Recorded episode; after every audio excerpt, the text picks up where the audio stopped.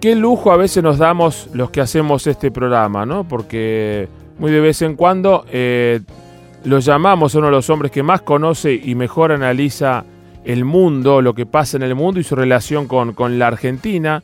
Y la chica de producción me dijeron, hace mucho que no sacamos al aire a Jorge Castro. Digo, tienen razón, chica, la culpa siempre de producción, porque ahí me encanta tener a a los número uno en nuestro programa y por eso le quiero dar la bienvenida, agradecerle a Jorge que tenga la gentileza de brindarnos estos minutos. Jorge, Mario Caira te saluda, gracias por estar en Caira aquí en Caira. ¿Cómo va? ¿Qué tal, Mario? ¿Cómo están ustedes? Encantado. Muy bien, un gusto tenerte en el programa, ¿eh? Lo mismo digo. A ver, ¿cuántos temas, no? El mundo y la... Cuando digo el mundo, empiezo por la región. Y la región, nuestro país hermano, el, el que lo tenemos casi como, como, como parte de la misma idiosincrasia que es Uruguay. ¿Qué cambia en la relación Argentina-Uruguay con el nuevo gobierno multicolor, como lo llaman los uruguayos, cuando el actual presidente electo argentino jugó la ficha en la campaña con el candidato del Frente Amplio y no ganó? Eh, ¿Qué puede pasar en esta relación eh, bien cerquita a nuestro? ¿Cómo lo ves este nuevo destino de Uruguay después de 15 años de gobierno del Frente Amplio?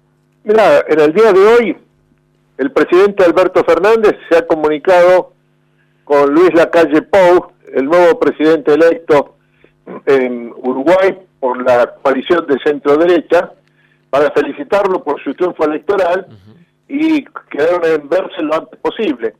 Eh, yo creo que no en, la relación entre los dos países, el hecho de que haya un nuevo presidente en Uruguay, fuera del marco del Frente Amplio, que ha gobernado eh, eh, Uruguay en los últimos, por tres mandatos consecutivos, 15 años de extensión, no cambia en lo esencial nada. Mm. Al contrario, el vínculo entre los dos países es sin duda el más estrecho que existe en América Latina entre dos eh, países distintos, tanto en lo demográfico como en lo económico y en lo cultural. Mm. Eh, en un sentido estricto, no hay posibilidad alguna de que haya un conflicto entre la Argentina y Uruguay o recíprocamente. Mm.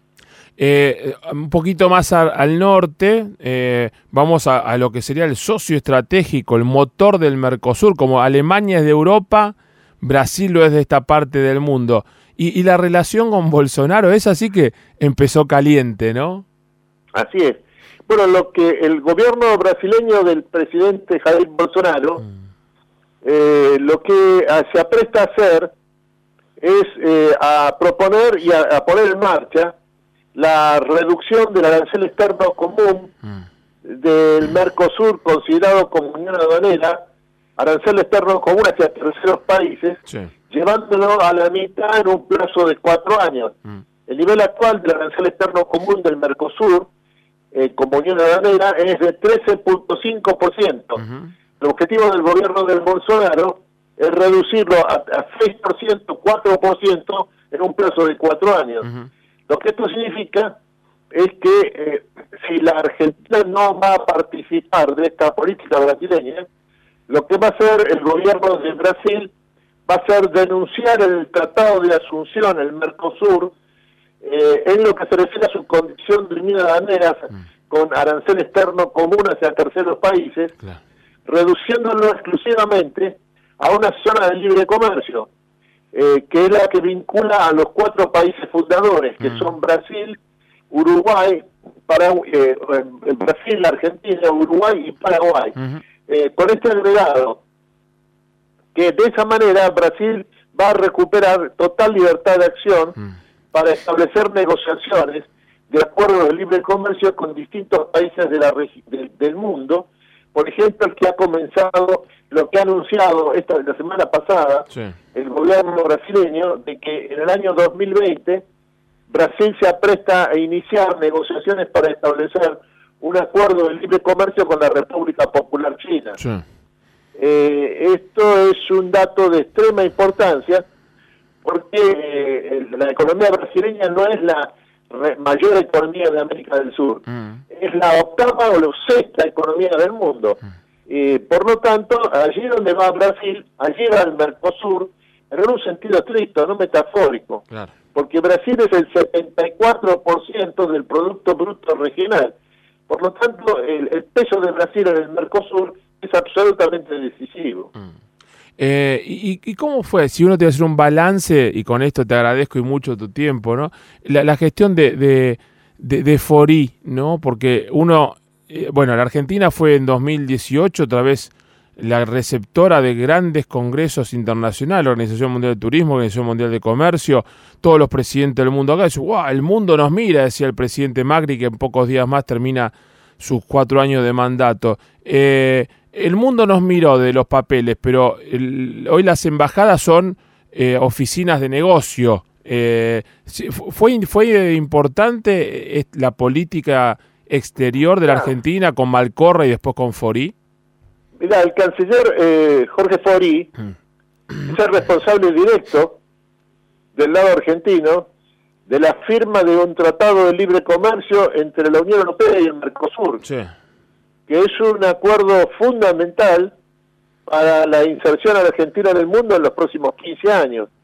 Eh, en este sentido, el balance de, estos cuatro años de gobierno eh, y sobre todo los años en que la Cancillería Argentina ha estado en manos del canciller Fori, tienen necesariamente un saldo eh, absolutamente positivo, mm. centrado en el nuevo acuerdo de, de, libre comercio entre los cuatro países del Mercosur y los 27 integrantes de la Unión Europea. Mm, mm, Sí, eh, la verdad, eh, muy interesante, aparte, ver esto como balance y ver qué nos espera en una región que está complicada, ¿no? Con lo que pasa en Chile, lo que pasa en Bolivia, eh, son, son, movimientos. ¿Crees que lo de Chile y, son, son cosas distintas, lo de Chile y lo de Bolivia, pero ¿crees que lo de Chile eh, se apaciguará, este, aunque es hablar de futurología? ¿Qué situación compleja, Creo que la, situación chilena se, se acaban de cumplir 40 días de eh, este proceso de explosión social de carácter insurreccional eh, que vive Chile eh, en este periodo mm. y este proceso ha cambiado de naturaleza a partir del día 25 de octubre, mm. que es cuando en Santiago de Chile y en las otras grandes ciudades chilenas, en el caso de Santiago con epicentro en la Plaza Italia, se realizó una gigantesca manifestación de más de un millón doscientos mil chilenos. Mm. En ese punto y momento eh, se ocurrió un extraordinario proceso de fusión política mm. y por primera vez apareció en la historia de Chile como protagonista absoluto de este periodo histórico nuevo, lo que puede ser denominado el pueblo de Chile. Mm. Porque hay que tomar en cuenta de que Chile es un país profundamente elitista, con un alto nivel de concentración del poder económico y político. Por lo tanto, lo que ha sucedido en este periodo de los últimos 40 días es que sobre todo la clase media chilena, la inmensa clase media chilena, más del 40%, más del 70% de los integrantes de la población chilena se consideran como parte de la clase media. Claro. Y lo son eh, en, términos de expectativa y nivel de educación, claro. aunque no lo sean en un sentido estricto por los niveles de ingresos. Sí, sí, sí. Pero lo fundamental es que esta inmensa clase media mm. se ha considerado históricamente afuera del sistema político, en manos de una estructura política mm. hondamente elitista. Mm. Esto es lo que se ha modificado en Chile para siempre.